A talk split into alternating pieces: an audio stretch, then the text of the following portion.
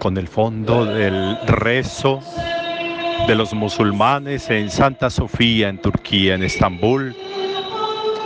Hacemos nuestra reflexión de este día, entendiendo cómo para nosotros la Pascua es el tiempo para buscar permanecer en el amor de Dios lo que, lo que hay que entender en la vida es la necesidad de la permanencia en lo que queremos, en lo que buscamos, en lo que amamos. Que seamos capaces de estabilidad en la búsqueda del amor de Dios. Que seamos capaces de quedarnos, de permanecer.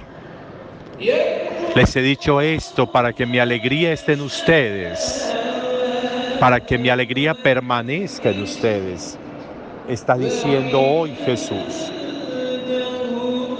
La necesidad de la permanencia en el amor de Dios, que es lo que Jesús hace con sus discípulos. Es esencial para nosotros.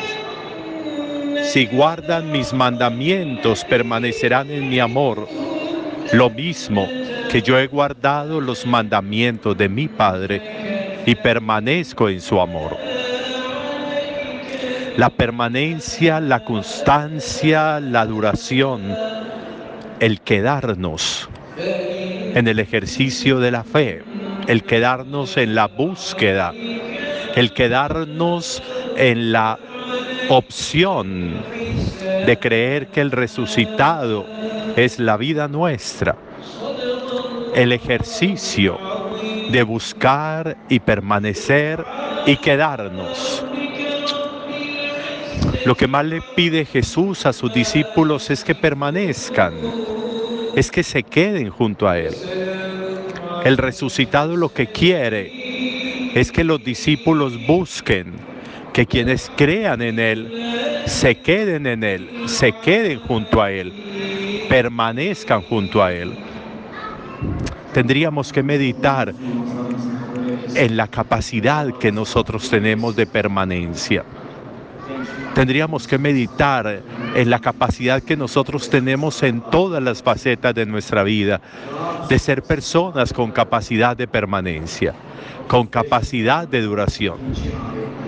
Tendríamos que meditar hoy en si nosotros esa petición que Jesús hace de permanecer, nosotros somos capaces de cumplirla.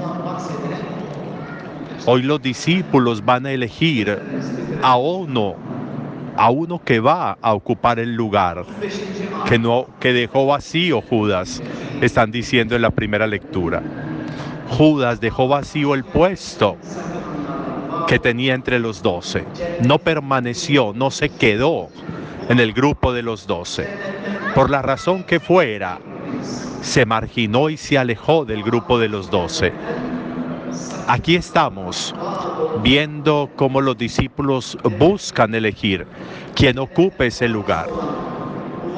Cuando nosotros abandonamos cuando nosotros no somos constantes, cuando en nosotros no hay permanencia, entonces es cuando aparecen quienes ocupan nuestros lugares en las búsquedas, en las búsquedas, en, eh, en los caminos de la vida, en el hacer de manera especial, que la vida encuentre horizontes nuevos, pero si no permanecemos no los encontramos, si no nos quedamos no los encontramos.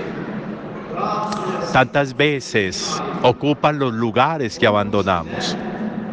Los lugares no solo físicos, también los lugares de nuevo de la búsqueda, de la felicidad, de la alegría, de las opciones. Porque nuestra falta de permanencia, nuestra falta de constancia, hace que se pueda perder el puesto, perder el lugar. Tantas veces somos reemplazados. Y no en lo físico y no como personas, sino también en la vida, sino también de nuevo en los ejercicios personales, de crecimiento personal, en los ejercicios personales de búsqueda de horizonte.